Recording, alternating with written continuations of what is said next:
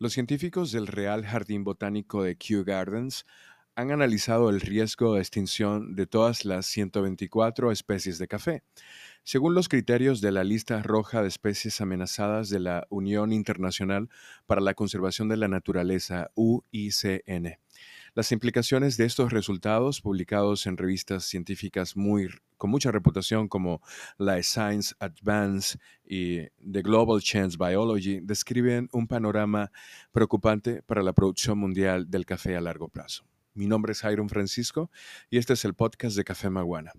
Los estudios recién publicados revelan que el 60% de todas las especies silvestres de café están amenazadas por la extinción debido a la deforestación, al cambio climático y a la propagación de enfermedades y hongos patógenos que se vuelven más virulentos con el paso de los años como es el caso de la enfermedad de la roya en los cultivos de República Dominicana.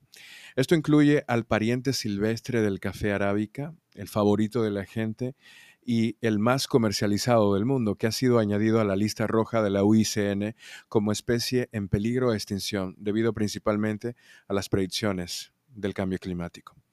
Mediante simulaciones por ordenador, estos científicos predijeron cómo el cambio climático afectaría a las especies en Etiopía, mostrando que el número de localidades donde crece el café arábica podría disminuir hasta en un 85% hacia el año 2080. En el 2017, un equipo mixto de Q y Etiopía concentró su atención en la influencia del cambio climático sobre el cultivo del café, mostrando que hasta un 60% de los terrenos para la producción de café en Etiopía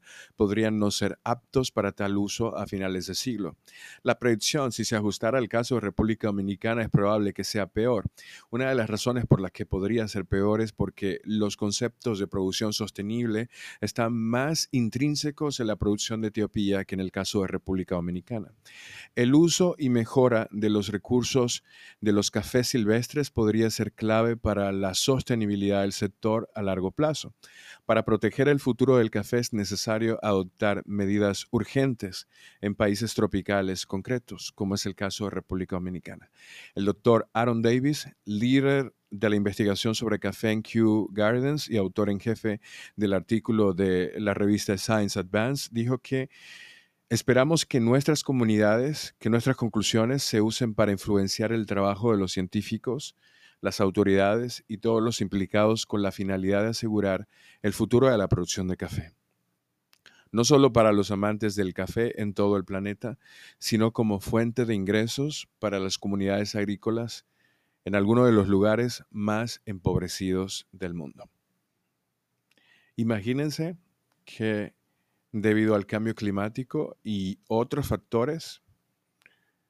como la deforestación, incluso la contaminación ambiental, no estemos preparados o ya no podamos seguir produciendo café.